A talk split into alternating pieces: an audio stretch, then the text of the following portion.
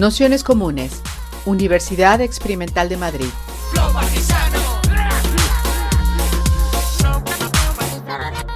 Toda la información en nuestro canal de Telegram Nociones Comunes o en nuestra web traficantes.net barra formación.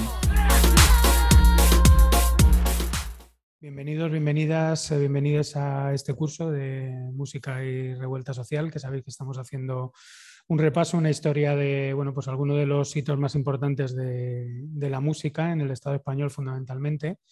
Eh, pues a partir de, o arrancando a partir de la, contracultura y la crisis de, la contracultura.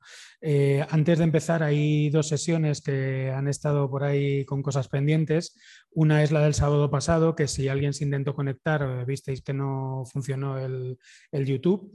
Pero bueno, hemos grabado lo que fue la charla y la mandaremos esta semana y estamos recomponiendo un vídeo así un poco más casero con lo que fue con lo que fue el concierto, que bueno, yo creo en general, bueno, para quienes estuvisteis estuvo bastante bien, vinieron como 75, 80 personas y bueno, pues fue un repaso a la relación entre la música latinoamericana y las revoluciones, las luchas contra las dictaduras, bueno, bastante interesante. Y luego, por otro lado, la sesión que teníamos pendiente de Viva la Punk, que no se ha podido realizar en el, momento que habíamos señalado porque Marichu había tenido un pequeño accidente y bueno, pues ha estado de baja y ya está recuperada al 85-90% y será el lunes 20 eh, a las 7 de la tarde aquí. Eh, el lunes, sí. El, es, eh, pues la, semana que viene tendremos entonces tres sesiones, así que guardaros la agenda prácticamente para estar por aquí, porque será la, sesión de Viva la Punk, será la de em, la última de música y feminismo y el sábado la sesión rave parties y, demás en el centro social la, Eco. Pero vamos, mandaremos un mensaje con las, tres, con las tres cosas. Y con esto nada, pues empezaríamos la sesión de hoy. Eh, justo cuando venía en el metro me he encontrado con un amigo que es músico y le decía que veníamos a una charla de, de, nociones comunes le he dicho, no, viene Patricia Godes, está, oh, qué interesante. Tal. Y, y, le digo, bueno, vamos a hablar de la movida. Y dice, pero bueno, eso le interesa ahora eh, a alguien, ¿no? Parece que sobre la movida madrileña todo el mundo ya tiene un juicio definitivo y que es como un tema cerrado en nuestra historia, cuando probablemente, eh, para bien y para mal, para bien, eh, por ejemplo, lo que significa una el que en España haya cierta industria musical eh, no se puede entender sin, lo que fue la movida madrileña y también para mal, como veíamos el día de la crisis de la, contracultura, eh, pues también la movida madrileña pues supuso eh, el final, podemos decir, incluso el cierre de, de muchas o algunas de las cosas más interesantes de esos movimientos contraculturales. Así que bueno, como desde nuestro punto de vista es un tema que sigue abierto y que merece la pena eh, volver y revolver para, saber un poco lo que pasó en ese, en ese momento, pues eh, bueno, pensamos en invitar a, Patricia Godes, que como sabéis, bueno, pues tiene bastante escrito, aparte de eh, no ser una simple periodista musical, sino que fue una persona implicada, que vivió, que ha también conocido en, en primera persona. Todo lo que han sido esos devenires de, la, movida madrileña. Y bueno, el propio título de la sesión está tomado del el último número de, la, revista La Luna de Madrid, donde precisamente Borja Casani y bueno, un poco todo el equipo editorial eh, se preguntaba si esa vanguardia que se trató de construir a finales de los años 70 eh, ya no era el puro, el puro mercado y de alguna manera pues eh, no había eh, más camino que recorrer y que bueno, pues que a partir de ahí se, abrían otros horizontes que no eran los mismos que se habían explorado hasta ese momento. Agradeceros a todos, a todas, a todos que estéis por aquí, tanto quienes estáis en casa como quienes habéis venido y muy especialmente a Patricia que se ha venido desde allá en Levante con todos los calores ya, ya contramarcha y a contramarcha eh, para, estar aquí con, nosotras. Así que adelante, comenzamos. Bueno, esto está abierto, se me oye, ¿qué tal? Bien, hola, hola a los que estáis aquí, hola a los que estáis fuera. Y bueno, yo tengo un chistecito que he contado varias veces, a lo mejor me habéis oído en alguna ocasión, hice unos cursos de, de guion de audiovisuales, de drama, de radio, televisión, y luego, como todo el mundo, pues me voy a internet a ver qué encuentro. Me bajé pues, guiones, transcripciones de películas, libros, entrevistas. Y hay unos RARs, unos archivos RAR en el que venían muchos libros en PDF de esto que hacen los yankees, que es convertir en técnico lo que es inspiración y sentimiento y em, cómo em, escribir una novela romántica, cómo hacer un guion, cómo ganar dinero, cómo hacer amigos, cómo triunfar en la vida, cómo hablar en público. Y en el de cómo hablar en público había una cosa que decía que no empieces nunca dando las gracias.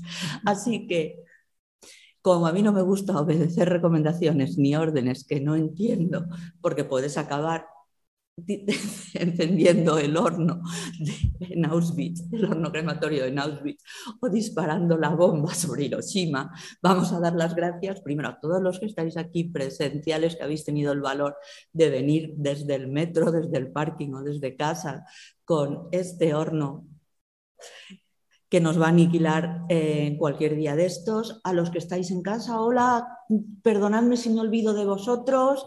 Mm, pues pedí socorro o lo que sea, eh, por supuesto a Pablo, por supuesto a Nociones Comunes, a la Universidad Experimental y bueno, pues ya están dadas las gracias, ya nos hemos saltado las recomendaciones incomprensibles y vamos a hablar de la movida dentro de los conceptos de música y revuelta social. Voy a hacer un pequeño paréntesis. Yo había llegado a Madrid para estudiar eh, no me aceptaron el traslado de expediente en la Complutense, tardé, perdí un año y me hice muchísimos amigos hasta que mi madre me dijo, se acabó y te vuelves a casa. Eh, yo estaba empezando a escribir en la prensa, rápidamente me metí en la radio, de modo que tenía un asiento de primera fila como testigo de todo lo que estaba pasando y iba a pasar. Yo siempre he pensado, y ha sido preparando estas notitas, Siempre he pensado que yo había empezado en la crítica musical porque siendo una niña de provincias yo quería escribir y que era una manera de que me publicasen cosas. Yo sabía muchísimo de música porque vivíamos eh, a 13 kilómetros de la civilización junto al mar Mediterráneo, lo cual parece un lujo, pero cuando tienes 10, 10 12 años no es tanto. Lo que hacíamos era oír muchísima radio y el mar te, hace, te permite oír emisoras de Canadá, de Latinoamérica, del norte de África, de Londres. Eh, entonces sabía muchísimo de, música. Yo ahora he pensado que no fue mi vocación literaria lo que me impulsó a escribir. Yo he considerado siempre interiormente mi trabajo en la prensa musical y en la radio como activismo. Yo empecé a, escribir contestando a un artículo en una revista, que luego la veremos, eh, donde hablaban de las mujeres negras. Entonces ya podéis imaginaros en 1978 lo que decían de las mujeres negras, lo mismo que siguen diciendo ahora, máquinas de sexo, vaya cuerpazo, vaya tal. Y yo escribí una carta y dije que ya estaba bien, que eh, siempre decían lo mismo, que eran unos viejos verdes y que esta era productora, la otra era la dueña de la casa de discos, la otra había hecho tal y tal, tal otra eh, cosas importantes y me llamaron y me dijeron que, era verdad, que no tenían ni idea, la cuestión feminista se la olvidaron y que sí quería escribir yo. Eh, siempre he intentado reivindicar los géneros más humildes, por ejemplo la música de baile, las músicas populares que gustan a los niños, que gustan a las señoras, siempre muy despreciados por los que, comillas, entienden de música, y em, la música negra y siempre he tratado de seguir a través de mi afición por la música negra todas las cantantes, todas las mujeres negras eh, y otras eh, cantantes de folk, etcétera, que, por ejemplo, soy la única que ha escrito dos artículos, los dos únicos artículos sobre Johnny Mitchell, si sabéis un poco, tenéis afición a la música. Nunca jamás he hablado de ella, excepto cuando yo he hablado en como 40 años. Hola. Empezamos ya con el tema de la música y revuelta social en los tiempos de la movida. Voy a pedir ayuda a los que estáis aquí y a los que estáis en el Zoom para que me ayudéis con este tema, porque gracias, esta vez sí que el agradecimiento es con ironía, es un tema muy difícil y muy peliagudo. Eh, pasamos la paginita y yo vengo de la música clásica, pero en mi infancia y adolescencia, esos últimos 60 y todos esos años 70, me quedé entusiasmada por la música popular, también la música comercial, la que mandaba la industria del disco, todos esos eh, grupos, desde las Supremes hasta Fireport Convention, hasta James Brown, Marvin Gaye, toda esta música tan increíble que se hacía eh, en esa época para mí la música popular es la música que sirve para estas cuatro cosas que he puesto y comunicar mensajes. Los mensajes son desde eh, decir en las canciones de trabajo, estoy en la mina trabajando, estoy em, recogiendo la cebada, estoy... Y eh, para concretar un poquito más, mi amigo Alberto Vila, que fue el director de Rolling Stone, el subdirector de Rolling Stone, es cubano y vino aquí huyendo de la revolución pero él eh, en el año 62, tenía 10 años los que tuviera, había conocido todavía en la radio de Guantánamo que cantaban las guajiras, eh, guantanamera, Joséito Fernández, mandando mensajes a mi abuela que es su cumpleaños, a mi sobrina que tengo lo que me encargó, a mi primo que si está bien, que si se ha recuperado de la, de la operación. Eh, Vamos a ver, la movida, esto es mío, esto soy yo, la juerga juvenil mejor publicitada, me lo he inventado yo. Yo estaba en la autónoma, iba al rastro, iba a los conciertos y yo lo vi desde el principio así, como juerga. Si veis algún señor o que lo repite sin nombrarme, me lo está robando. Pero en fin, el conocimiento y el pensamiento se emite para que circule, por supuesto, y a mucha honra. Em, personalmente veo la movida como diversión. Luego veremos por qué era importante divertirse.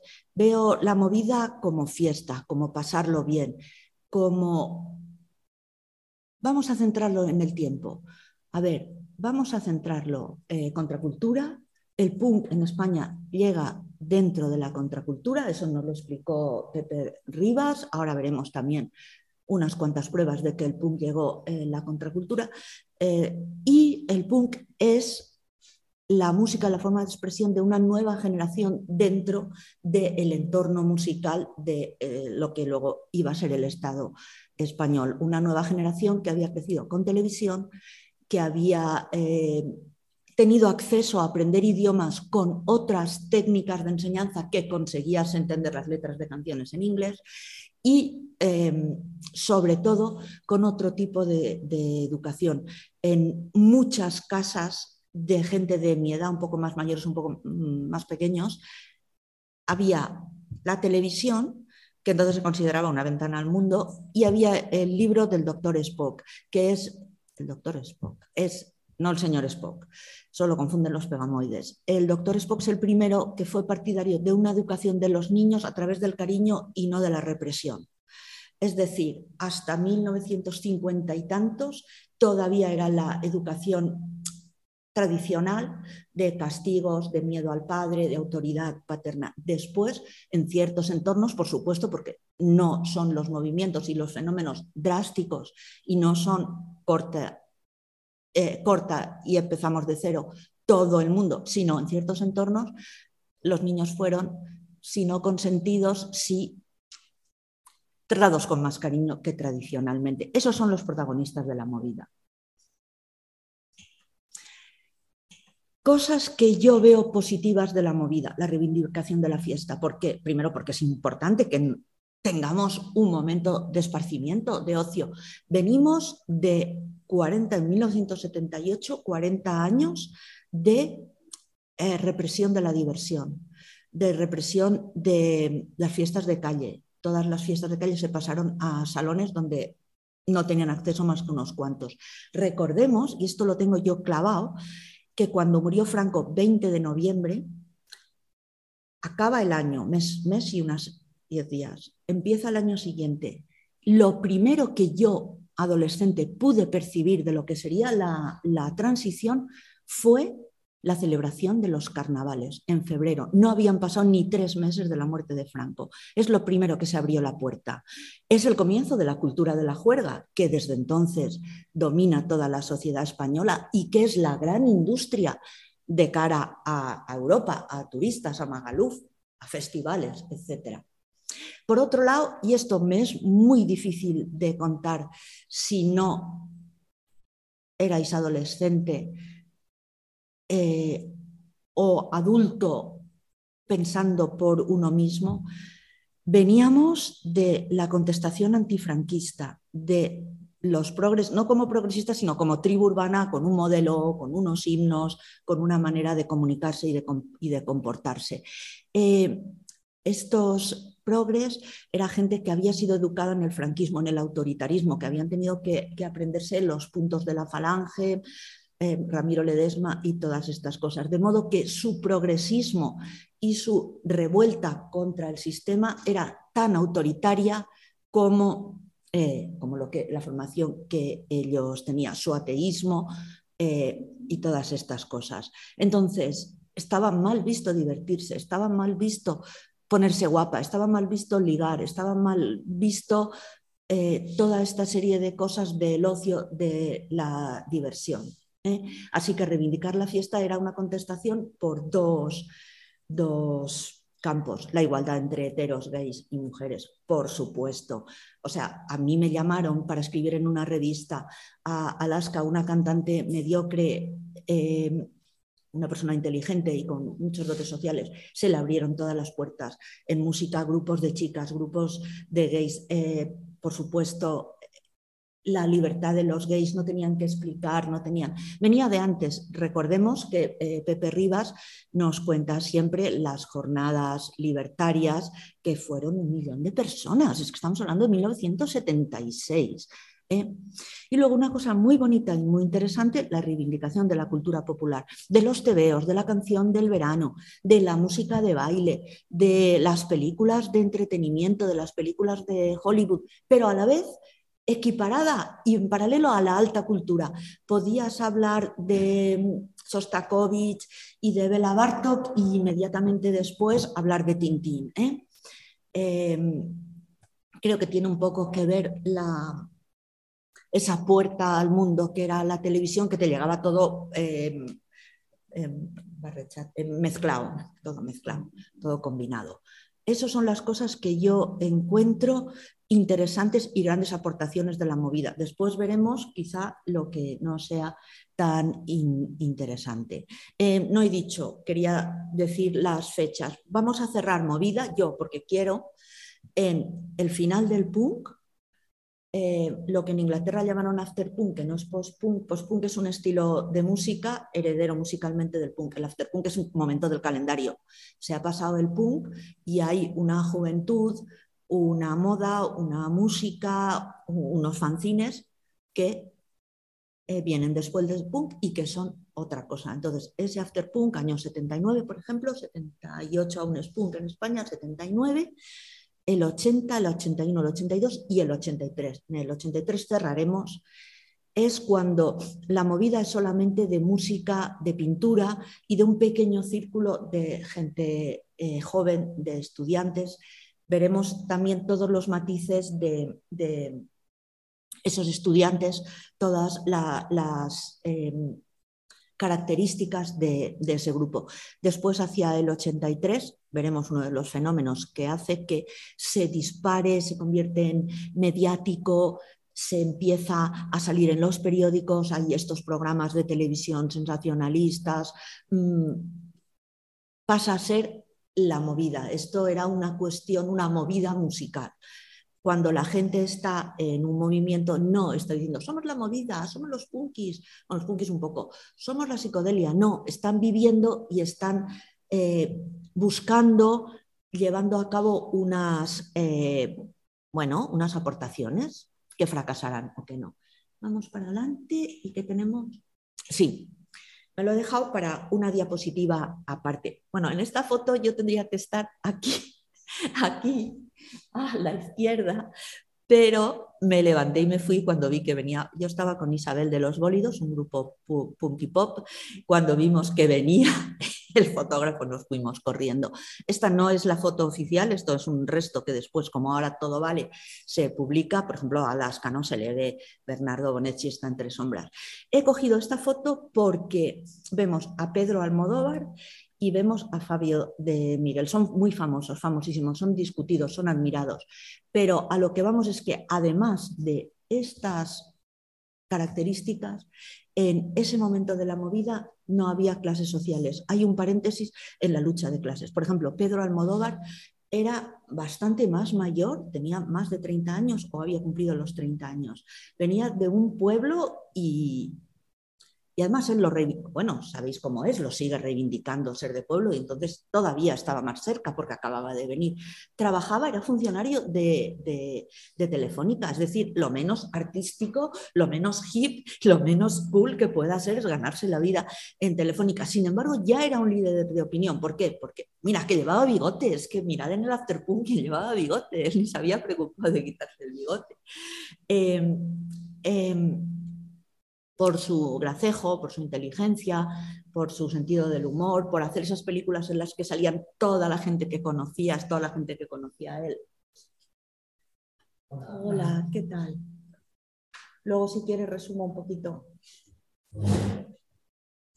Eh, Fabio, por su parte, Fabio era de una familia muy conservadora. Todos sabéis, eh, cómo ha sido su evolución. Todos hemos visto, bueno, me llamaron del Shanghái diciéndome, por favor, por favor, eh, nos están llamando todas las maricas, que está Fabio eh, de Miguel, está en, el Valle de los Caídos diciendo barbaridades y no veas cómo están nuestros lectores y nuestros usuarios. ¿Qué hago? Yo, yo qué sé, ¿qué voy a hacer? Yo no lo conozco a Fabio, sé quién es, le he hablado con él varias veces, le he entrevistado, pero no puedo decir nada Fabio se compraba en los puestecitos de, fachas del barrio de Salamanca y del rastro chapas de Franco y chapas con que creíamos que era ironía posmoderna. Pues mira, no era ironía posmoderna, él era eh, muy, muy reaccionario, pero Fabio se había proletarizado. ¿eh? No sé qué, familia, de qué entorno económico era, pero se había proletarizado, trabajaba en una fábrica de muebles. Supongo que sería el único trabajo que alguien tan afeminado como él consiguió cuando acabó COU, que era el 73 o 74. ¿eh?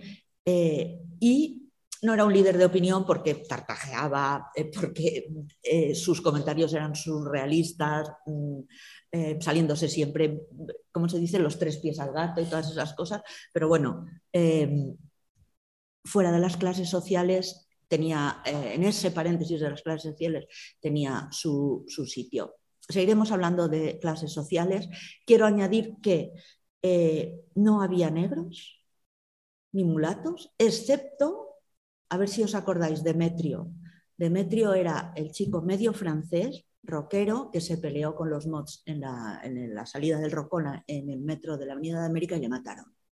Y este era un mulato y era una pandilla que se les llamaba los franceses, siempre estaban amenazando, siempre estaban peleándose, siempre pasabas y decía, eh, iba yo con un tío grandullón, ¿no? De 100 kilos, de si no es por lo cachas que está él, les robaba las chupas, cosas así, y al final acabó eh, acabó muerto, no quiero decir ninguna cosa de moralina ni, nada, pero estaba en un entorno de violencia en el que rebotó contra él y este era mulato.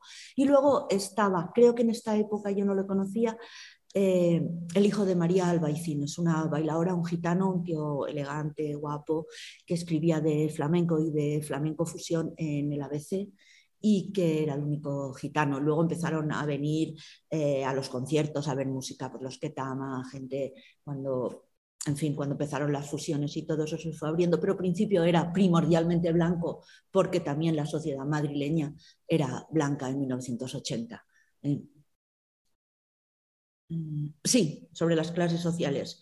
Eh, quiero un paréntesis, una información cuando dicen que eh, es un problema muy grave. Cuando dicen que los niños de la movida eran pijos, creo que para el Estado español, para la sociedad española, es un problema muy grave identificar como pijos a los hijos de directores de cine, de poetas, de guionistas de cine, de eh, actores.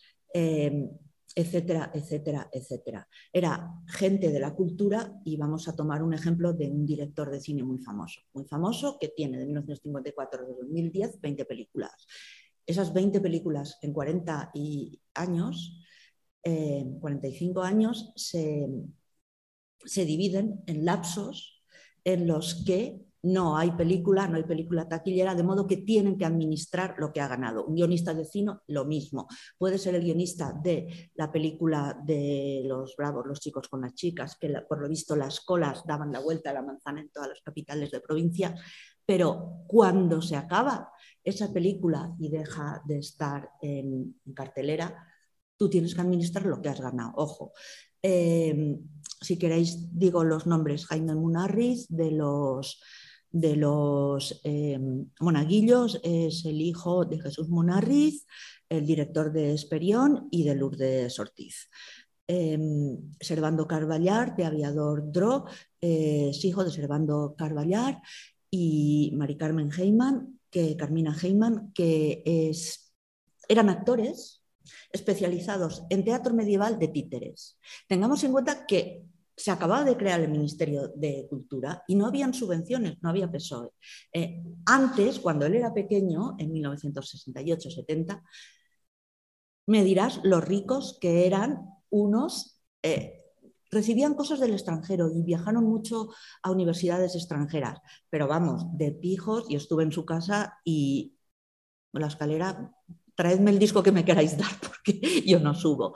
Eh, Beatriz Alonso, también de Monaguillos, su padre, creo que es el que más envidia me da, era uno de los redactores de Hermano Lobo, una revista de humor muy contestataria, se hizo famosa por eh, eh, las voces del lobo, em, una serie, las preguntas del lobo, una serie de preguntas y el lobo eh, siempre contestaba sí o no, sí o no, lo que fuese, y al final cuando desapareciera la censura cinematográfica y el lobo eh, lanzaba un aullido. Pues en esa revista, la continuadora de la Codorniz, escribía el padre de Beatriz Alonso, que fue director de una revista juvenil donde yo conocí Angela, no, Angela Davis la conocí por las revistas de moda, a los Soledad Brothers, a Yukio Mishima, a Jack Kerouac, que se llamaba Mundo Joven y que como era del Opus, eh, Marisa es la que nos enseñó Mercedes, como era del Opus tenían la manga muy, muy ancha para abrir todas estas cosas, pero es que las cartas de George Jackson desde Soledad se publicaron en España. Es que Yukio Mishima ya se publicaba traducido en castellano, no sé si lo traducirían del japonés o del inglés o de lo que fuese. Es que ya Kerouac ya se, lo traían de Latinoamérica, ya Kerouac. Eh, fue un poco después que lo editaron en, Star, Books. Em, esto por un lado. Vale, las clases sociales, muy claro. Seguimos con la dependencia, qué mal vamos de tiempo, de, la, contra, eh, la, contracultura y la movida como heredera de la contracultura. Miremos tres revistas contraculturales. Eh, el Ajo Blanco vendió un millón, nos dijo Pepe, de la de, de la de sexo y de la de las fallas. Eh, el Star era más pop y el Sal Común es más tardío. Las bueno, la del Star es una foto de, eh, de Bárbara Ucalele. Después, en las revistas de música, pues los Ex Pistols, Siuxi, en el ozono, hola Begoña, eh, Manolo Campoamor, el cantante de Caca Deluxe, y bueno, os voy a contar quién es Manolo Campoamor, los hijos de la movida. Su padre era el abanderado de, las, eh, de Madrid de la representación de Madrid en las Olimpiadas Populares que se iban a celebrar en Barcelona el 18 de julio del 36. Ese mismo día, cuando no se celebraron las Olimpiadas, se presentó voluntario al ejército republicano. Eh, estuvo en el muelle de Alicante el 31 de marzo de 1939, esperando a los barcos franceses e ingleses que no vinieron. Los cogieron con todos los soldados republicanos, los llevaron a los Almendros y a Albatera. Ha salido ahora de la Generalitat Valenciana eh, que van a por fin a comprar el campo de Albatera y construir un monumento. Ha salido esta misma mañana. Eh, el padre de Manolo estuvo picando piedra en Cuelgamuros y cuando falleció me pidió Manolo que fuera, eh, no creo que le guste que lo cuente, pero mira, como no ha venido, que viniera, eh, que fuera a su casa, no se lo digas Begoña, que fuera a su casa y que mirara los papeles de su padre, que él no tenía ánimo, emocionalmente no se atrevía. Entonces, su padre estuvo yendo cada seis meses a comisaría, no sabemos lo que pasaba en comisaría, ¿eh? Habiendo nacido sus hermanas y estando a punto de nacer en 1958. Esos son los pijos de la movida, que conste. Modelo cover boy de ozono, que él presume mucho. Bien, la contestación en la música es la canción protesta, es un eslogan, por supuesto, anglosajón, había existido en todas las culturas, habían existido en todas las sociedades canciones que protestaban contra lo establecido, que contaban eh, hechos denunciando abusos, etcétera. Esto lo he copiado de la Wikipedia, sí que es de la inglesa. Si no queréis, eh, nos lo saltamos. Pero bueno, vamos a compararlo con las tres canciones que tenemos después. Igual lo tenía que haber puesto, que haber puesto al final. Formas de persuasión o propaganda. De persuasión, las tres canciones que vamos a ver no persuadieron a nadie, pero sí que eran pura propaganda. Veremos el formato de, publicidad, de eslogans publicitarios, asociadas a un movimiento social. Pertenecían a la, generación que los más mayores, que los medios llamaron la movida, pero que en ese momento era pues, los aficionados a la música de última jornada, unos cuantos estudiantes de arte y oficio que querían eh, em, exponer, etcétera otorgan unidad al movimiento, ya veremos que creo que no. Resumen y divulgan ideas, ya veremos que creo que sí, aunque las ideas sean un poco discutibles. Denuncian abusos e injusticias, algo hay en alguna de ellas. Mensaje claro instantáneo, como son eslogan publicitario, clarísimo instantáneo, y ponen en cuestión lo establecido. Tengamos en cuenta que lo establecido dentro del mundo cultural era vuelvo a poner las comillas, de progre como tribu urbana, no como progresista, ¿eh? con los pantalones de campana, con las barbas, con las eh, canciones catalanas y de la nueva trova cubana, etc. A mí me encanta la canción protesta catalana, así que no, no es peyorativo. Bien, vale, vamos con la primera canción. Vamos, eh, toda esta introducción es para hacer tres movimientos, tres partes, con tres canciones que fueron escándalo, que fueron discutidas y que siguen, si las escuchas ahora, siguen trastocándote y haciéndote plantear cosas. Alaska y los Pegamoides era el grupo de Olvido Gara, es la pequeñaja con el pelo rubio eh, de pie, y era una chica muy joven, muy inteligente, que había venido con su madre y con su abuela después de un divorcio brutal en México y vinieron con una mano delante y otra mano detrás. La madre se puso rápidamente a hacer negocios, algunos como la primera sexo en Madrid, entonces toda esta explotación del sexo se consideraba progresista y otros que si leéis las biografías pues veréis que no eran tan, tan legales. Eh, Curra, la de las medias rosas, era la hija del veterinario, no, del farmacéutico del Escorial. Además, su padre estaba metido en el mundo de la cultura del Escorial. Eh, Nacho Canut es hijo de un médico, había estudiado en Estados Unidos, era eh, de élite, un dentista de élite, pero su padre había sido un médico de pueblo que iba casa por casa con el maletín, con el fonendo, con las recetas, con el termómetro, eh, visitas a domicilio como hacían los médicos. Eduardo Benaventes, el chiquito que, falleció en un accidente, fue de los primeros de este entorno, de esta generación, que empezaron a meterse drogas duras porque el punk, al ser anti-hippie y anti-psicodelia, era antidrogas. Eh, poco a poco, por influencias de gente más mayor y por propia dejadez de gente joven y por amor al riesgo de cuando tienes 18 o 20 años, eh, entró en este entorno las drogas duras y fue el final de, una generación. Se suele decir y se suele discutir que entraron vía casi institucional. Yo tengo, defiendo que sí, pero claro, no lo puedo demostrar del todo, aunque no lo puedo demostrar en una conferencia, en una charla de Barsi. Y Carlos eh, García Berlanga era un em, hijo del director de cine y siempre se ha considerado que era el que creó el perfil de los pijos de la movida. Carlos era una persona muy introvertida y muy tímida, llevaba muy mal la fama de esconderse por un lado, de, llamarte para ir detrás de ti. Fíjate, me pasaba dos cabezas y iba detrás de mí. Em, y por otro lado, pasaba también a ser arrogante y decir cómo te y cosas así. Lo llevaba fatal.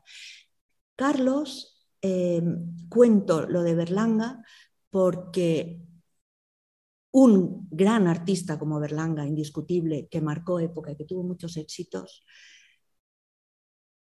tenía, a ver, esto no lo puedo demostrar y es off the record, pero su familia tenía un establecimiento de hostelería entre, entre el levante español y la meseta, justo donde había que hacer noche cuando para subir a la meseta había que, salvar los, los, altos de Contreras, es decir, un, un eh, establecimiento hostelero con muchísimo movimiento.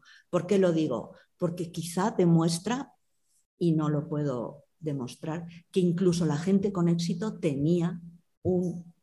O sea, que en España la cultura y el arte y la creación es tan alternativo y tan eh, prohibido y tan asocial que incluso un artista de éxito posiblemente tenía el apoyo de una familia con una eh, situación económica holgada. Ojo, vale. Vamos a ver, vamos con la canción. Solo 30 segundos. ¿eh?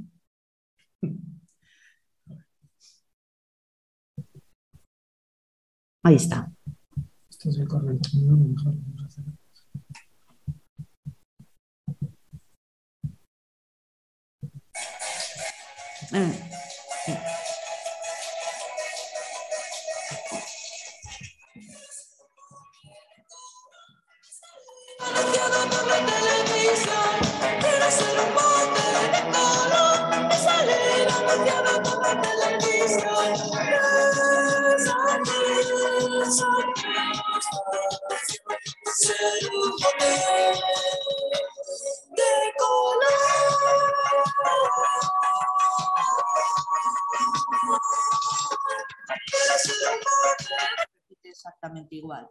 Eh, yo había señalado, eh, había separado el anuncio de Colón, de Detergente Colón, también tenía mucho para comentar. Em, decía, para la mujer, es un anuncio además del 84, esta canción es del 81.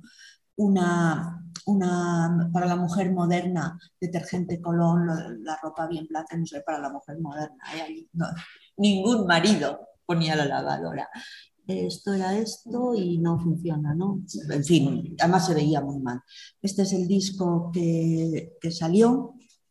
De la canción lo sacó no una multinacional, pero sí una mayor, una compañía que había empezado en los años 50, Hispavox, de, de orden familiar. Eran unos hermanos que invirtieron, por ejemplo, Hispavox ahora se ha quedado su catálogo Warner. Hispavox tenía mucho de clásico español, bastante de zarzuela, si queréis o no meterlo en clásico español. Eh, por ejemplo, tenía Alicia de la Rocha, una de las grandes pianistas que ha tocado el repertorio clásico español. Eh, tenía a Lucero Tena, que era una cosa casi experimental, porque era, uh, venía del baile clásico español, tocaba las castañuelas y hacía conciertos de obras clásicas con castañuelas, con los palillos. O sea, era una cosa yo creo, recuerdo haberla visto en televisión y ha actuado hasta reciente, recientemente. Y tenía eh, muchísimo folclore. Tiene la antología del folclore de García Matos y tiene la antología del cante flamenco en, en Hispavox. Eso ahora lo tiene eh, Warner. Yo me ofrecí voluntaria para trabajar, pero no me quisieron. Em, y vamos a ver la letra. ¿eh? la letra son dos una estrofa que se repite y es puro, puro eh, eslogan publicitario. Quiero ser un bote de Colón. ¿Para qué? La explicación es para salir anunciado en televisión. Qué satisfacción es el resultado de salir anunciado en televisión ¿eh? y es la única cosa que tiene una humanidad porque todo lo demás es una negación de la condición humana. No quiero ser humano. Soy tan punk, no hay future, que prefiero ser un bote de detergente. Me basta con salir en televisión. Eh, menos mal que tengo la satisfacción. Por supuesto, esto es un canto a la sociedad de consumo, una alabanza, una reivindicación de la sociedad de, de consumo. El otro día estábamos comentando que seis o siete años después, 81, 70, 87, Margaret Thatcher dijo lo de, gracias Marisa, yo siempre nombro a los que me dan, los que me dan eh, información. Margaret Thatcher dijo lo de, no existe la sociedad, solamente existen las personas, que si es completa la cita no suena tan bestia como, como así. Ellos en cierto modo se adelantaron para provocar, para divertirse, para hacernos rabiar. Eh, yo siempre, bueno, todos les decíamos que la canción era chicletera, que no era lo mejor que tenían, que qué chorrada. Bueno, otros les aplaudían por, puro fanatismo. Pero ellos tienen cuatro versiones de la canción. ¿eh? En todos los programas de televisión de directo la han tocado, la han vuelto a grabar, la han vuelto a grabar. Era una verdadera reivindicación. También una reivindicación de una estupidez voluntaria. Una cosa muy sencilla y muy, y muy, mucha bacana, ¿no? Vamos a el disco. En este momento, uy, qué mal vamos de tiempo. Ellos hicieron un disco que quería ser punk, pero le salió una especie de reivindicación de la canción popular infantil de los años 60, de las canciones de los anuncios, de, mm, los éxitos del momento, una música de juguete infantil, fácil, pero que yo creo que tenía tratada con algo gótico y con algo punk, pero eh, bueno, si digo gótico o algo de esto, no sé es lo que familiarizados que estáis con estos términos de música, pues por favor decídmelo y los de casa, por favor que no os veo, no soy capaz de pensar en vosotros. Eh, pero sí que he pensado. Eh, estas em, canciones eh, con un tratamiento gótico y punk creo que era una fórmula muy adecuada a aquel momento de reivindicación de la cultura popular, incluso de la más baja.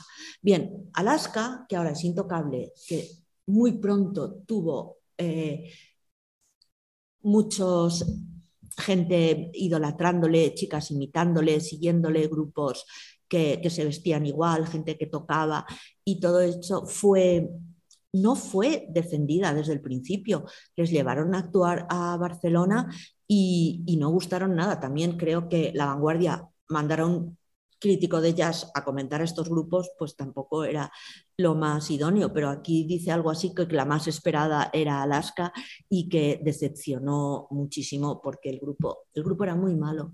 Eh, llevaban no conseguían tener una, formación fija, llevaban muy poco tiempo, llevaban muy poco tiempo, eh, ensayaban todos los días, se lo tomaban muy en serio, muy poco tiempo formados, etc. Y en Barcelona fue un fracaso.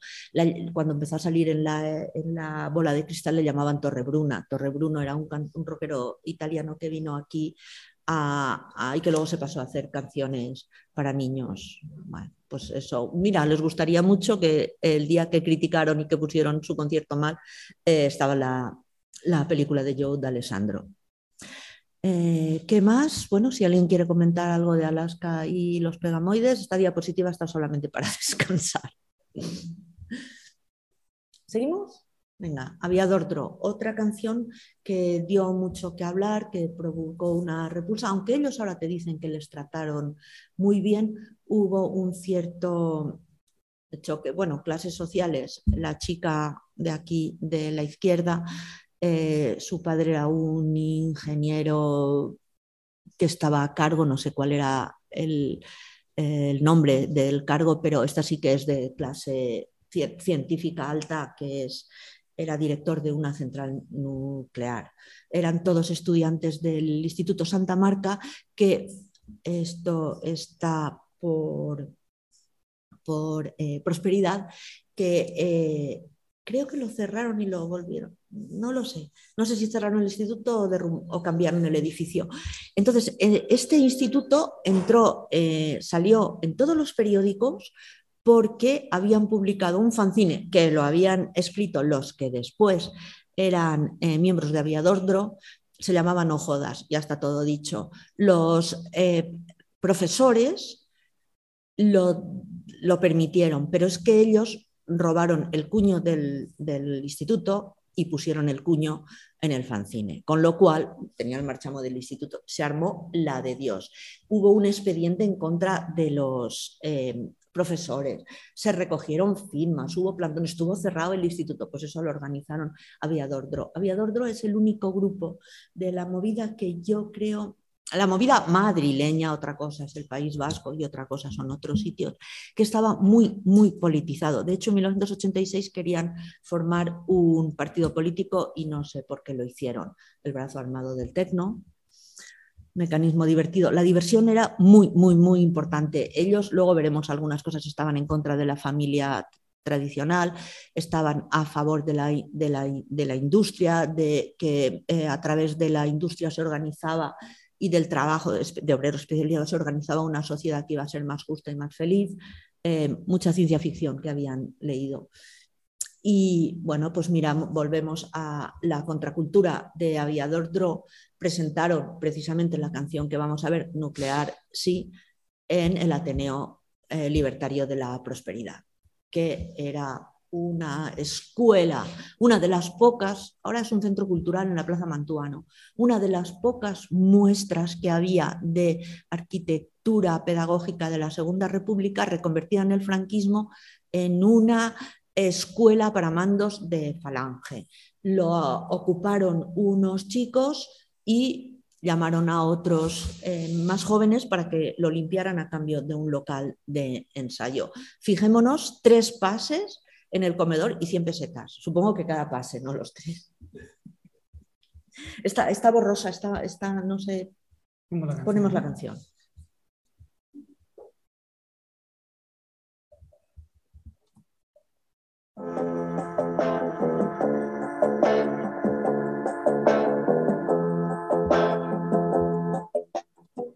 Nuclear, sí, por supuesto. Nuclear, sí, cómo no. Yo quiero bañarme en bares de radio con nubes de escondio, cobalto y plutonio. Yo quiero tener envolturas de plomo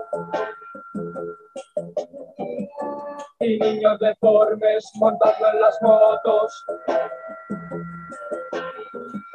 Desiertas ruinas con bellas piscinas.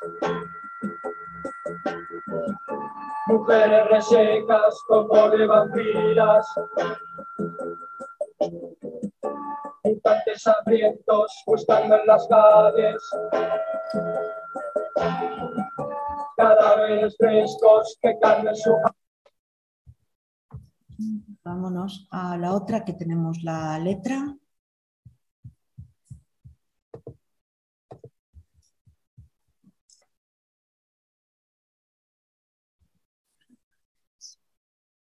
Nuclear, sí, tengamos en cuenta que esta canción ellos la empezaron a tocar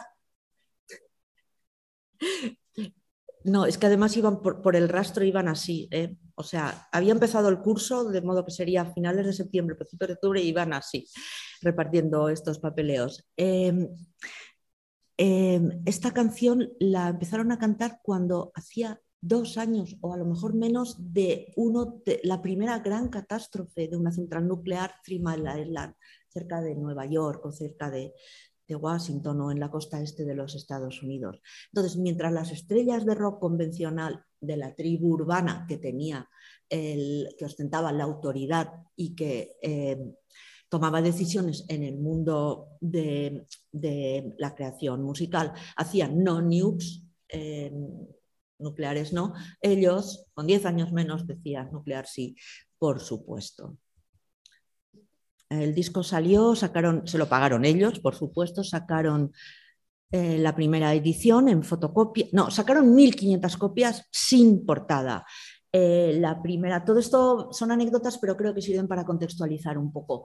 La, se lo pagaron ellos sin portada. Primero hicieron una portada fotocopia coloreada con rotuladores. Después hicieron dos diferentes portadas ya eh, de imprenta bastante. La, la amarilla a mí me parece bastante bonita, la segunda da un poco, bueno, para lo que es y tenemos la letra. Es la única de las tres letras que tenemos que tiene eh, un contenido literario. Es una acumulación de, deseos descriptiva de cosas supuestamente bonitas o supuestamente horrorosas. No lo sabemos. Hay una inteligencia y una mala intención también de burlarse, pero tenemos eh, bellas piscinas, tenemos Em, a ver que lo tengo aquí, ahí no se ve. Tenemos cavernas ocultas en playas profundas y valles cubiertos de flores aladas. Son cosas que son bellas dentro del baño de antimonio, de los cadáveres resecos y de los cadáveres son frescos y las mujeres son las resecas, vale. Y esto, la canción es muy sencilla, es prácticamente una cantinela y volvemos a el eslogan publicitario nuclear, sí, por supuesto. Eh, ¿Qué más tenemos de aviador drop? Pues la inteligencia artificial, manipulación genética. Y está, oye, anticipación y prospección del futuro. ¿eh? Vale, nos vamos a Bilbao. Va nos salimos de Madrid, pero luego volveremos. Veamos la foto de ellas, son punkis de manual, van vestidas de los pies a la cabeza. Son muy jóvenes, hay 20 eh, y la más pequeña 17, sin embargo parecen bastante más mayores. Fijémonos en otra cosa. Puede ser que no sea eh, contracultura, pero la influencia de la movida, del punk, de los nuevos románticos, del afterpunk en la sociedad española, cualquier señora que te encuentres tú en el mercado ahora va vestida así, con los pelos así, con las licras y con, las botas por fuera de las medias, de las mallas de, licra. Ellas eran em, dos hermanas Vázquez, no sé si eran dos parejas de hermanas, cuatro amigas, eh, un poquito de la movida de Bilbao. Las Bulpes, bueno, no nos olvidemos, cultura de bachillerato, el, diccionario de latín y buscar cómo se decía zorra en latín. Esto es también un modo de, demostrar, de dejarnos claro de que eran todavía estudiantes de, instituto. Eran hermanas de MCD, un grupo punky que ha tenido una larga trayectoria, prácticamente no sabían tocar, ahora lo comprobaremos, y, y todos los grupos de Bilbao, bueno, Madrid, movida madrileña, pues es el centralismo, siempre se habla de movida madrileña, los medios están aquí, la televisión estaba aquí, pero todas las ciudades, pequeñas o grandes, Vigo, Zaragoza, Barcelona, por supuesto en Sevilla siempre ha habido mucho ambiente, Bilbao, Donosti, em, Valencia, en muchísimas ciudades había ambiente musical, gente joven haciendo cosas nuevas, copiadas de Inglaterra, etc. En Bilbao había unos solos locales de ensayo, y, ahí estaban todos los grupos, MCD, los que luego fueron Dinamita para los Pollos, que tuvieron mucho éxito, no sé cómo se llamaban, eh, como Huele, em, Escorbuto, etcétera, todos, y las Bulpes, todos compartiendo el único sitio donde dejaban eh, pagar, eh, alquilar un sitio para, para, ensayar. Por supuesto, ahora en Bilbao tienen unos locales de ensayo del ayuntamiento. ¿Qué pasó? Pasó que nadie las conocía, que no pintaban nada, pero que había una persona en la televisión que era un comunista, eh, stalinista, militante, que por cosas del momento em, social y cultural le habían dado un programa para sacar grupos nuevos, Carlos Tena. Eh, Carlos Tena pues, grabó el que hemos visto de Aviador Dro, es de la caja de ritmos, Eh, ahora veremos el de Bulpe, salieron todos los grupos, Obiformia, Obiformia eran eh, la hija del ministro Morán, mira, esta sí que era de clase cultural alta, y el que os he dicho que era em, hijo del guionista de la película de Los Bravos, Luis Prosper. Y ellos tuvo, hubo que pedir el, el Palacio de Cristal del Retiro. Hubo que echar hojas del otoño porque querían ir caminando por las hojas del otoño. Bueno, pues Televisión Española eso lo coincidía, lo conseguía para un programa de, de por la tarde. Carlos Tena, instigado por otro periodista musical, Diego Manrique, gente de otra generación, bastante mayores, con otra manera de entender las relaciones entre eh, heterosexuales, eh, buscaban, estaban encantados con los grupos de chicas, o sea, estaban encantados, les daba lo mismo que fueran buenas que malas, la más beneficiada ha sido Alaska, que tiene un carrerón, y les daba exactamente lo mismo. Entonces, cuando se fueron a Bilbao a grabar grupos, grabaron a las Dulpes, que yo, pues es que no las conoce nadie, es que qué manera de tirar el dinero, qué tontería, pero bueno, oye, también hay que mostrar un abanico de todo lo que está pasando en la ciudad y en la ciudad de grupos de última jornada, pues había cuatro, así que Vale, pues resulta que en el ABC, un par de meses después, ven el vídeo, ya había muchísimos magnetoscopios en en las casas y dicen que ya basta, que la libertad de expresión está consagrada por la Constitución, pero que lo que no se puede es decir esas barbaridades en un programa para niños. Entonces, para demostrar lo malas que eran las Bulpes y lo mala que era Televisión Española y lo malo que era Carlos Tena, es como si dicen pornografía infantil pederasta y te ponen un vídeo de explotación infantil, ¿no? Pues ponen toda la letra para que se vea lo malas que son, ¿eh? con, todo. Esa doble hipocresía, ese juego. Bueno, eh, no sé si tienen una sola denuncia o dos. La fiscalía llevó a las Bulpes a Carlos Tena Carlos Tena tuvo un arresto domiciliario que no podía salir de casa.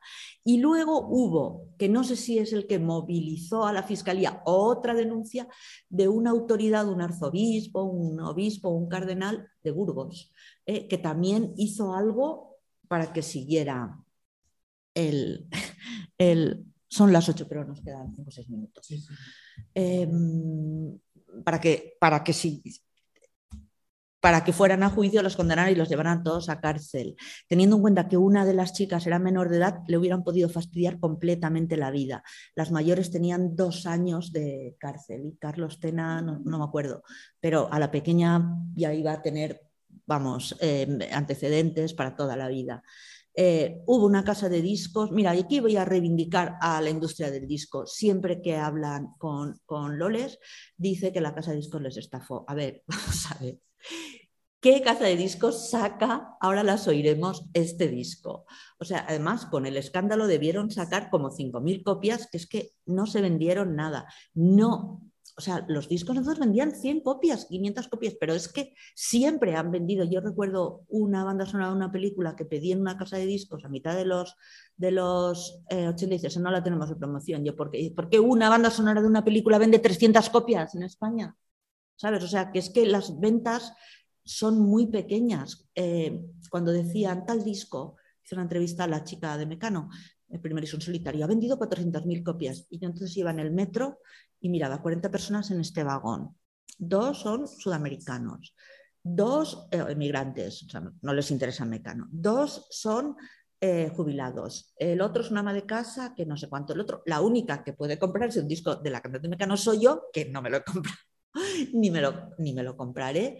De hecho, para la entrevista ya era tan recientemente que ya ni te daban los discos para que los escuchases, ya daba igual. Entonces, 40 personas en el vagón, quiere decir que una de esas 40 personas tenía eh, un disco de Mecano, porque ha vendido 400.000, es decir, 40 es la de los que sabéis matemáticas, es, dividimos 400.000 y es un, un, resultado de una división. Vale, defendemos a la industria del disco no creía nunca que llegaría yo a esto. Em, tenemos el vídeo, eh, Pablo, vamos a buscarlo.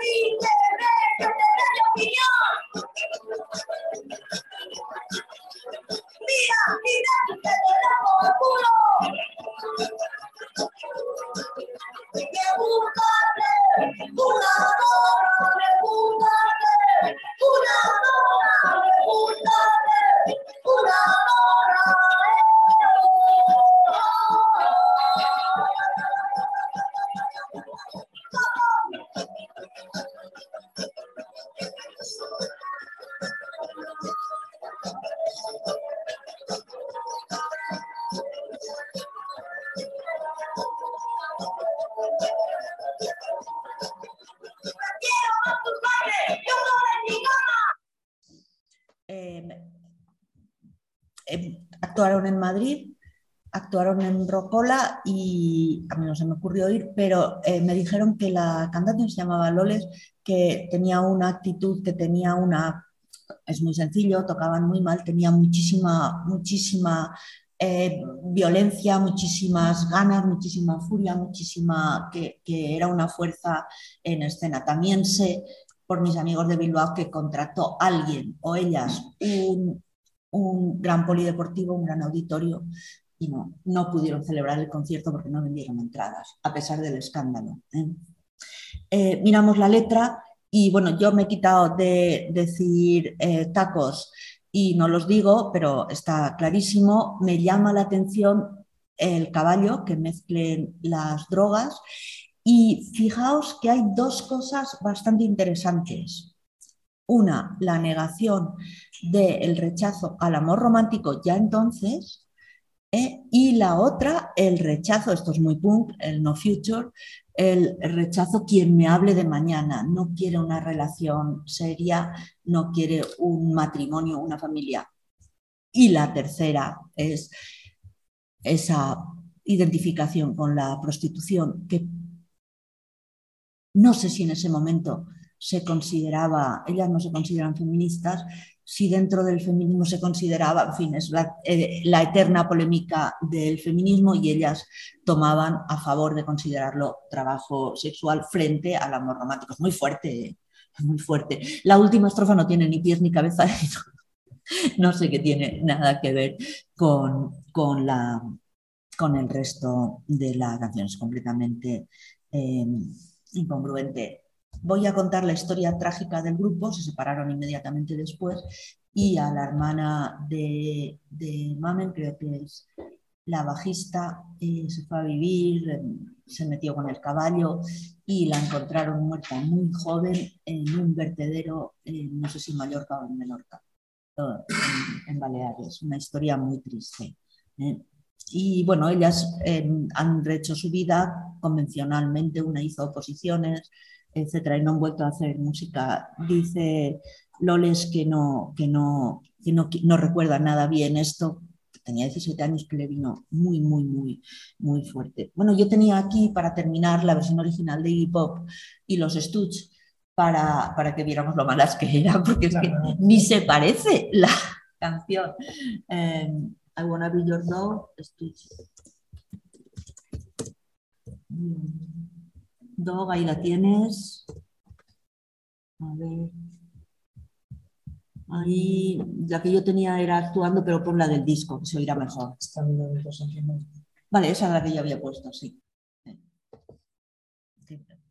Lo que habían compuesto... Envía dinero a tus seres queridos con Remitly, una forma fácil, segura y económica de hacer tus transferencias de dinero online.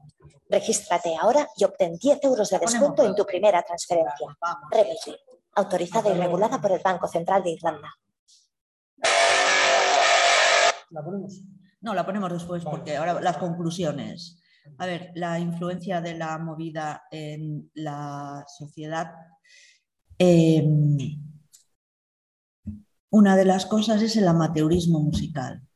Es decir, antes existía una salsilla de orquestas, de cantantes, cantantes de versiones, de todas estas versiones de los Beatles y de los grupos famosos, cosas eh, absurdas. Eh, Everlasting Love, un eterno amor, bueno, tampoco está tan mal traducido. Eh, todos los éxitos internacionales, las editoriales los explotaban, había letristas, gente de editoriales, había las, las, cantantes, las orquestas, había una salsilla profesional, salían en televisión cada dos por tres, tocaban en verbenas. Eso desaparece con la movida. Otra de las grandes influencias en la sociedad española, las drogas. Aunque sí que es cierto que venían de antes, aunque sí que es cierto que si leéis la tesis doctoral de Juan Carlos Uso, eh, las drogas están en aparecen en los periódicos desde que se destila la cocaína y desde que se destila la heroína a principios del 20 o finales del 19. Em,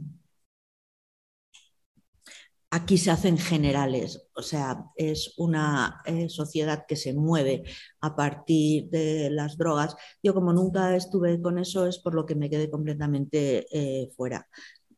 igual por eso estoy viva se crea la cultura de la juerga, todo para divertirse, siempre para divertirse, incluso cosas tan trascendentales como, como eh, las teorías del aviador Dro, que tienen todo, yo lo publiqué un análisis en, la Fundación Telefónica de todas sus teorías políticas, están muy trabajadas, tienen mucho peso, pero ellos son, uno, eh, como pone, un organismo divertido.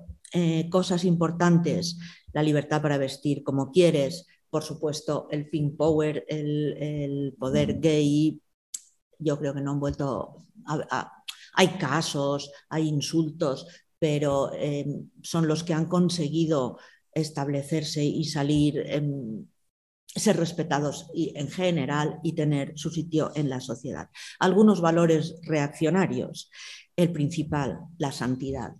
En, la movida em, lo estábamos hablando antes mi amiga Marisa y yo, nosotros creemos en la lucha por la excelencia en el trabajo. El genio es una cosa romántica que no existe. Beethoven, Mozart, eh, Juan Sebastián Bach, todos estos eran grandísimos trabajadores.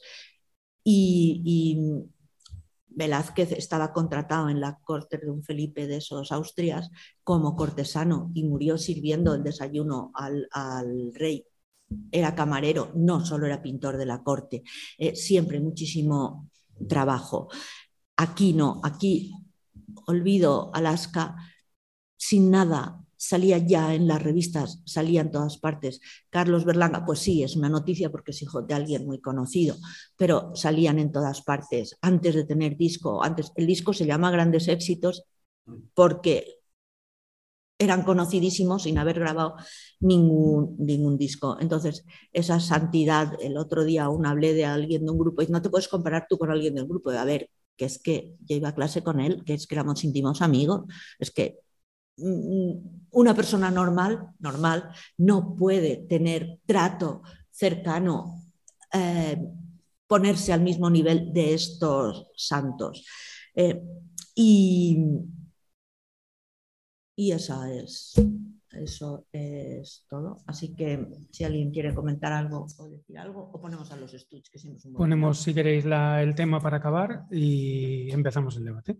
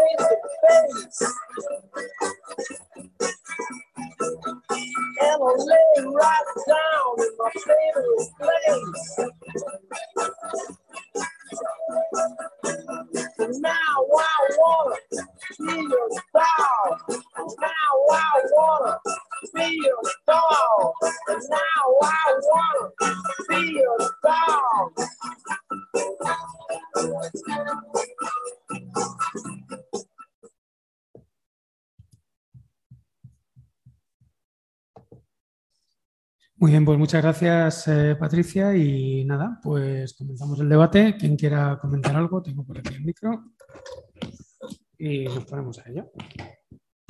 Desde casa, igual que siempre, pues si alguien quiere comentar algo, tanto por el chat como de viva voz, se puede hacer.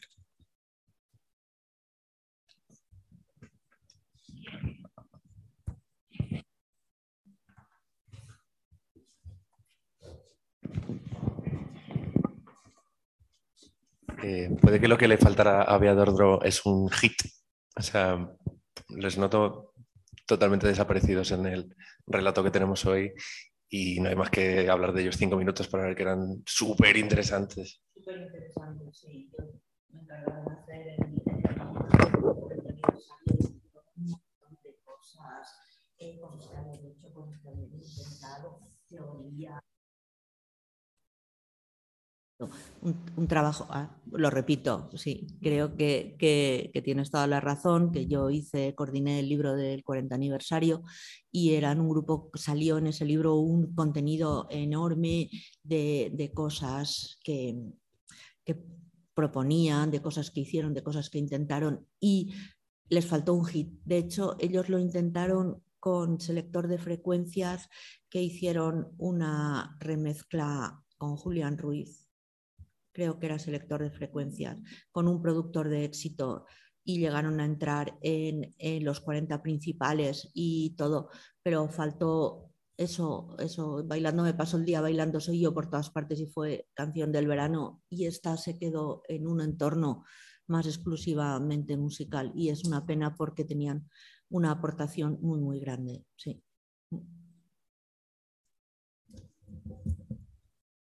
Sí, sí.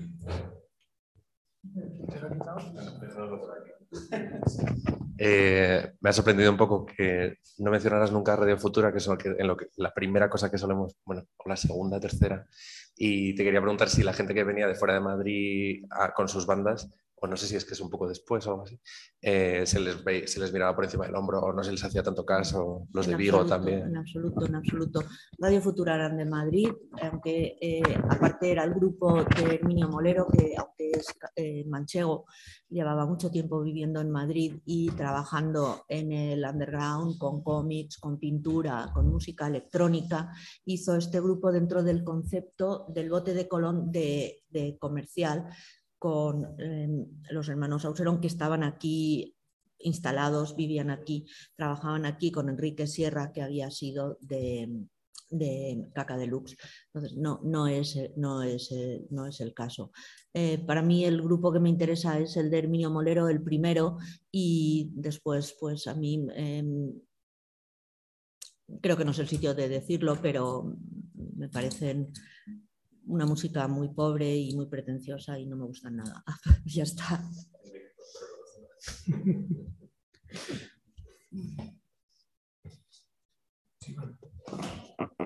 Eso es parte del debate, el eh, contrastar gustos y disgustos. Eh, nada, una preguntilla. Eh, es que no lo he entendido muy bien cuando has comentado al principio de la exposición que en los primeros tiempos de la movida, que la emergencia de la movida, que supuso como una especie de congelación de la lucha de clases. Algo así has, has, comentado, si puedes incidir un poquito más.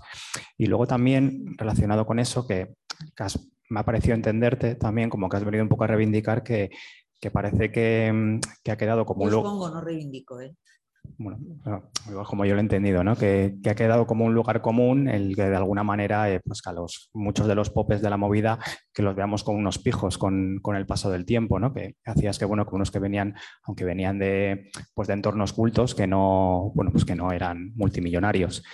Pero claro, es que eso me genera también como cierta contradicción porque, o sea, creo que el mar, los Pero yo los conozco y los que han dicho que son pijos no los conocen. Ya. Eh, creo que es un grave problema que la gente del mundo de la cultura se identifique con Pijo. Lo he dicho antes, lo repito, creo que es gravísimo. Nadie en, en, el editor, a ver que tú eres editor, de una editorial, director de una editorial de poesía, ¿qué dinero tenía en el franquismo? A ver, vamos a ver que sí, que por eso he contado el caso de la, de la, venta de la familia de Berlanga. Posiblemente tenían un soporte en el que se, se, se, pagaban, pero era gente de la cultura, hijos de la cultura. Hijos eran eh, los Canut, amiga mía, la sobrina Mavi Margarida, la sobrina de Jesús del Pozo, que su padre era un ingeniero con una empresa muy importante de acústicos. Y, y eso, he contado Manolo Campoamor, el cantante de Caca Deluxe. Eh, había mucha gente de esta clase media del tardofranquismo, como Eduardo Benavente, eh, pero en general era gente de la cultura. ¿eh? Y que sepamos, vamos, yo soy más pobre que la gente de la cultura en España está condenada a, la miseria, vamos, a la precariedad por lo menos. ¿eh? Entonces, me parece que es cosas malas de la movida, el mesianismo, la mala música, el no saber tocar y, sacralizar esto, cosas malas de la movida, el santificar. O sea, hay gente que, que ve a algunos grupos que hemos nombrado como, como intocables, como santos, como... Eso es muy malo. Eso venía de antes en, la sociedad española, creo, creo que viene del catolicismo, aunque por aquí hay alguna que no está de acuerdo. Y, y, eso sí que es malo, pero lo de esto, la lucha el paréntesis en la lucha de clases obedece a que en el mundo de la música, el mundo de la música siempre ha sido un mundo aparte. ¿eh? un mundo cerrado a la realidad, cerrado a los acontecimientos, cerrado a, eso es un mundo aparte y ya está una dimensión privada. ¿eh? entonces, en ese momento, al ser un momento de permisividad, que no de libertad. Hemos visto lo que le pasó a Carlos Pena. No nos olvidemos que a Paloma Chamorro en la Edad de Oro eh, con el crucifijo al revés de Alan Vega le cayó una muy buena y que con no sé qué cuadro de Gilbert and George en la estación de Perpiñán, todo esto en los 80, época de libertad, eh, estuvo también, vamos, le quitaron el programa y ya no volvió a trabajar. Ojo, que como era fija, cobraba sin trabajar. Atención, televisión española. Pero, pero eh, una época de permisividad, sobre todo con los gays, con las chicas, eh, que abría las puertas a muchísima gente. Y en general, pues eso, Fabio de Miguel, que no sé cuál era su estructura, el origen social, se había proletarizado y trabajaba en una, en una en una fábrica. Eh, también hay que decir una cosa que siempre han contado los heavies, todo esto viene del heavy. Antes la música era una, menos la música negra, que no era nada, y, y, las mujeres que si no eran despampanantes tampoco eran nada. Pero la música, eh, la recepción del rock en España era unitaria, masculina y sin clases sociales. Había una diferencia de gustos cuando yo era adolescente, cantautores, Leonard Cohen, James Taylor, etcétera, gustaban a una clase media más alta y Led Zeppelin, em, Bowie, Bowie, gustaban a clases más populares, a hijos de trabajadores, a estudiantes de, de FP. Esto estoy hablando de mi ciudad, que es Castellón, ¿eh? no sé, en Madrid. Entonces, los heavies siempre han dicho que eh, la movida era de pijos. Bien, la diferencia entre una familia de burguesa y una familia de trabajadoras es que el hijo, aunque ayude en casa, aunque ayude en casa, tiene su propio dinero. Le costará más o menos ahorrar para comprar una guitarra eléctrica, que entonces valía varios sueldos. El niño que estudia en la universidad, que le pagan sus padres los estudios, no tiene ninguna posibilidades de comprarse una guitarra eléctrica. Todos se las iban dejando, se las iban prestando, porque primero con la asignación que les puedan dar sus padres, nunca va a llegar a comprarlo. Segundo, los padres nunca te van a dar dinero para que hagas un grupo punk en 1978. ¿eh? Entonces tenían muchísimo mejor equipo y tenían locales de ensayo mejores, material mejor, los grupos heavies de gente trabajadora que parte de lo malos que eran tocando los grupos de la nueva ola y movida y protomovida era porque no tenían condiciones para ensayar y para tocar. Aparece un elemento que son, eh, lo, he dicho de paso, gente como Jesús Ordovás, hermanos mayores, gentes más mayores, gente de 30 años que por lo que sea, por su sentido del humor, por su, por su apertura mental, eh, abren las puertas de los medios a, esta gente. Lo que le pasó a Ramoncín, eh, pues Ramoncín pues era el cantante de VC, em, lo sacó Ordovás en uno de los periódicos que hemos visto, en el Disco Express, como decía algunas cosas fuertes Em, salió en el interview, salió y de ahí, mira, le pagaron un millón por grabar su primer disco ¿eh? y había actuado tres veces en sitios, o, diez veces en sitios universitarios. ¿eh? Entonces, creo que em, se han simplificado mucho la cosa y que es todo más complicado de lo que nos han simplificado buenos contra malos, hijos contra trabajadores. completamente más factores y, más, más complicado. Pero vamos, los, el alucinar de esta gente más mayor con los hijos de intelectuales, hijos de pintores, hijos de, periodistas, hijos de escritores, etcétera, eh, me parece que, que era, por un lado, inevitable y por otro lado creo que tenemos un grave problema que se considere ser pijo, ser hijo del crítico de toros de, mm, no me acuerdo de qué periódico era el padre de Jaime Urrutia. Eh.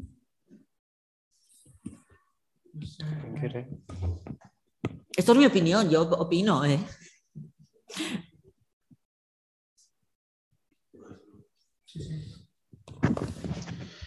Yo tengo una curiosidad personal sobre el rastro. ¿Por qué fue tan crucial en esa época y si queda todavía algo de, ahora mismo, hoy en día, de lo que fue el rastro hace tiempo, si queda algo ahora? Muy buena pregunta. Es verdad, me lo tengo que pensar. A ver, en el rastro habían, eh, cuando llegaron los hippies a Madrid, eh, se instalaron en el rastro a, vender sus puñetitas y, sus, y sus manualidades y sus cosas artesanas.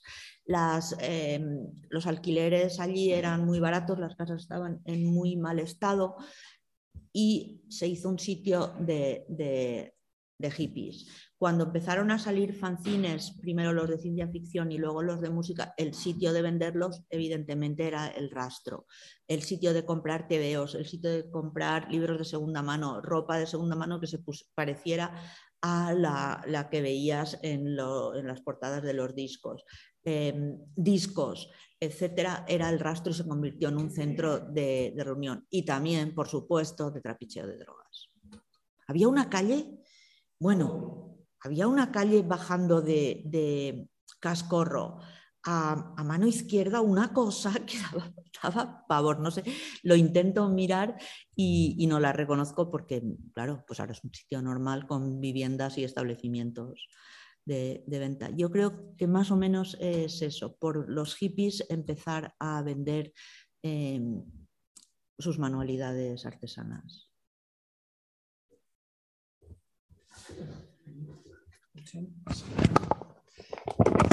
Eh, al final, no sé si nos has dicho el acontecimiento o los acontecimientos con los que marcas el final de la movida.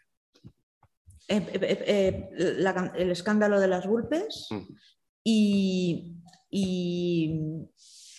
por eso la he elegido, porque empezamos con los pegamoides, que son los caca de luz, es el primer grupo, y este, este escándalo. Eso lo cierro yo porque oficialmente es con el cierre de Rocola cuando mataron a Demetrio, al mulato este francés que, que se metió en una pelea y que 17 o 18 años acabó, desgraciadamente, acabó muerto esos dos años después. Yo lo corto antes, porque empieza el eco mediático, empiezan a preocuparse, empiezan a aparecer por los sitios de música un perfil, no a los conciertos, sino después de gente mayor, de gente bien vestida, de gente otro, otro tipo que no era pues la gente de 18 a 25, de los de 16 nos dejaban, sí, alguna gente os dejaban entrar, ¿eh? de 16 a ver los conciertos, sí.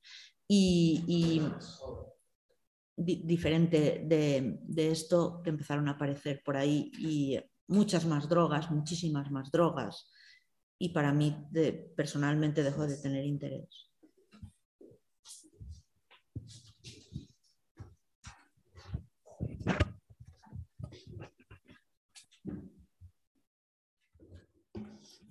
Que una cosa, eh, o sea, da la sensación, mirando no solo la movida, sino el contexto general, que, en esos años, ya con la entrada del PSOE en el gobierno, pero ya existía de antes, había un problema con la juventud, un problema en el sentido de los niveles de paro, de precisamente, bueno, pues se cuenta en los años, en los años 70 y Pepe Rivas también lo ha contado y así sale siempre en las entrevistas, que en las comunas y en los sitios donde se organizaba como el ambiente contracultural había mucha pasta, es decir, porque la gente tenía trabajo, ya fuese de fábrica, ya fuese y se podían comprar equipos, se podían hacer los decir eso a principios de los 80 no, no, pasa, ¿no? Yo cuando hice... y, la pregunta sería, eh, ¿en la movida, a pesar de toda esta evolución, es el único sitio donde el Partido Socialista y donde la nueva democracia puede encontrar una juventud con estos tintes ¿no? más comerciales, eh, banales. Hay en eh, medio cuatro o cinco años,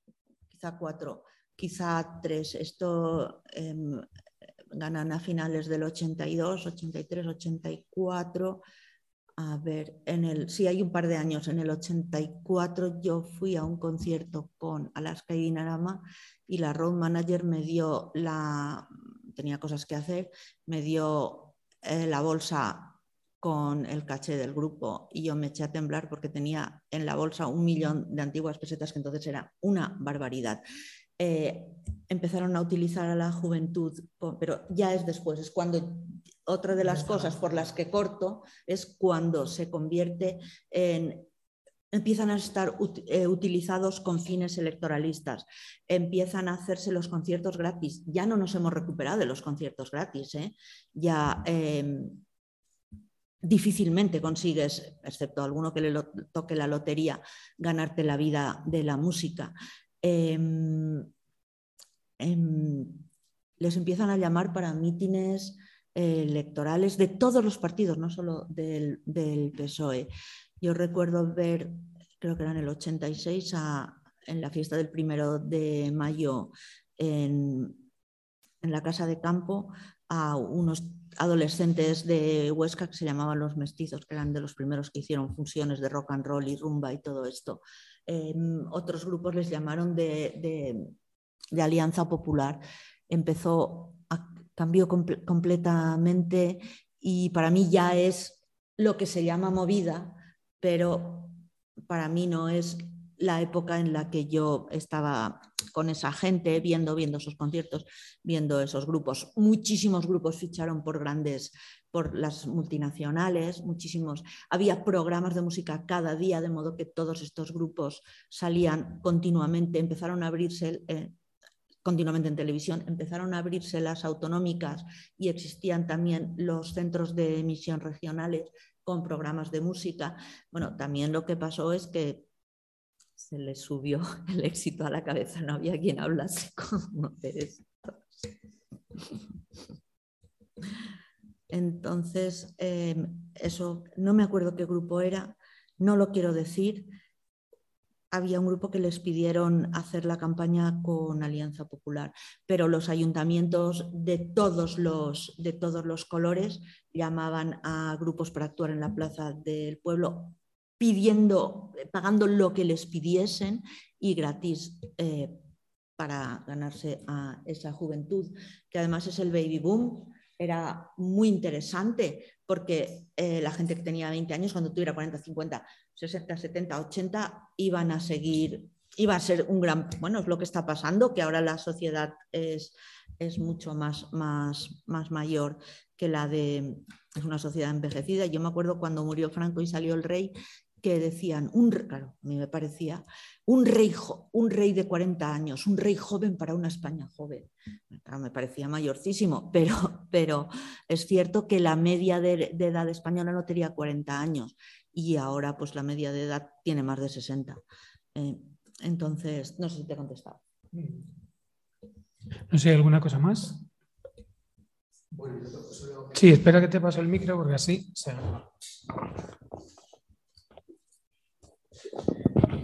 Hola, ¿qué tal? Em, sí, es como que tengo, mm, es una intuición, ¿eh? no sé si la corroborás.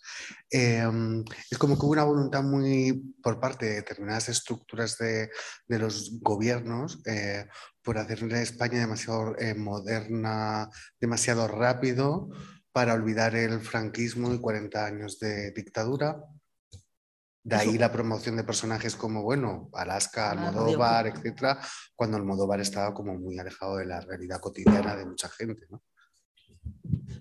Es que lo has dicho perfectamente, es que sí, que, yo diría que es un poquito después cuando se vio que a los conciertos de estos grupos que Albert Mallofré dice que eran malísimos, empezaba a ir gente. Cuando las compañías empezaron a, a, editar los discos y esto, concretamente, yo sé que desde 1982, que, o sea, no estaba el PSOE, el PSOE gana en octubre, quisieron llevar a las, ay, no sé si era 82-83, 83 y el PSOE.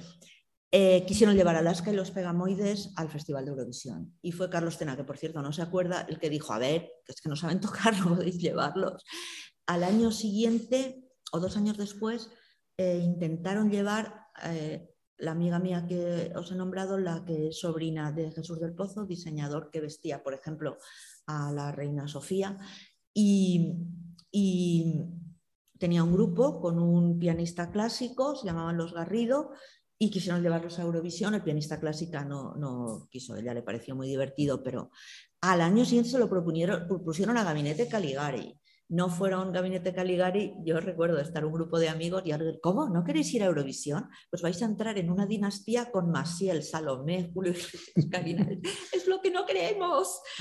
Y fueron un, un músico excelente que es José María Guzmán. Ese mismo año lo llevaron con eh, su grupo pop de entonces, Cadillac. Sí que es cierto que había una voluntad de modernizar, de dar imagen, pero más que de dentro, de dar imagen afuera, convertir España en, esa meca de, turismo salchichero, de Magaluf y de todo, y de todo, de todo esto. ¿eh?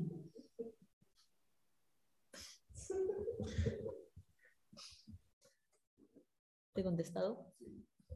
Pues si no hay nada más, no sé si desde casa no os he dicho nada. Sí, pero tengo que pensar la pregunta, no es como si me preguntas por aviador, de lo que no lo tengo que pensar. Bueno, pues nada, con esto terminamos. Eh, muchas gracias por la sesión, eh, Patricia, y nos vemos, nos vemos el, jueves. El jueves es la fiesta, pero yo ya no estaré aquí. no, el jueves tenemos la, del 15M, música del 15M. Ah, Pues nada, gracias a vosotros. Y gracias por el interés. aplausos.